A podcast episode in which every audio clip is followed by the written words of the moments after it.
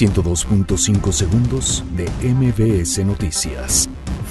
INAI ordena al Grupo Aeroportuario de la Ciudad de México informar sobre costos de cancelación de contratos de Naim.